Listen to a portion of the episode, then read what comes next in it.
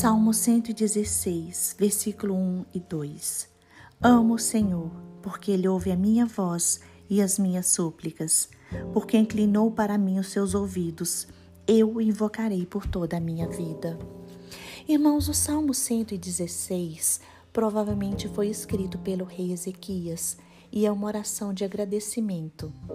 Ezequias foi o décimo terceiro rei de Judá e reinou por 29 anos.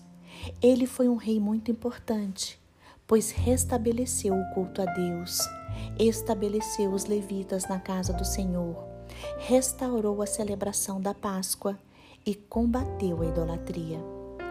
Devido às suas atitudes e à sua obediência, Deus trouxe paz ao seu reinado.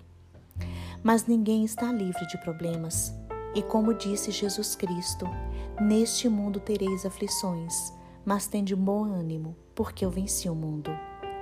Este rei, como cada um de nós, também não estava livre das aflições e enfrentou dois grandes problemas na sua vida. Sua cidade foi cercada pelo poderoso Império Assírio e o rei foi atingido por uma enfermidade mortal, que alguns estudiosos acreditam ser um câncer. O profeta Isaías foi um instrumento usado por Deus para avisar o rei Ezequias que estava próxima à sua morte.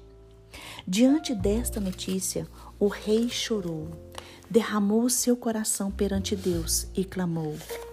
Então o Senhor, de forma maravilhosa, o livrou da morte, dando-lhe mais 15 anos de vida.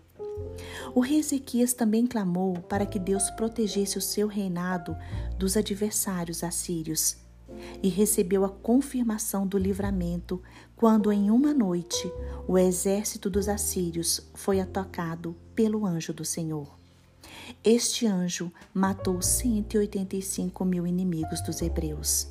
O povo hebreu foi salvo do ataque estrangeiro e Jerusalém foi poupada da destruição.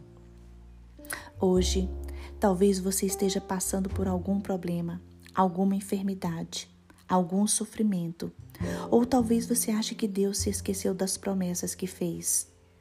Talvez você se sinta encurralado, porque esta era a situação do rei Ezequias.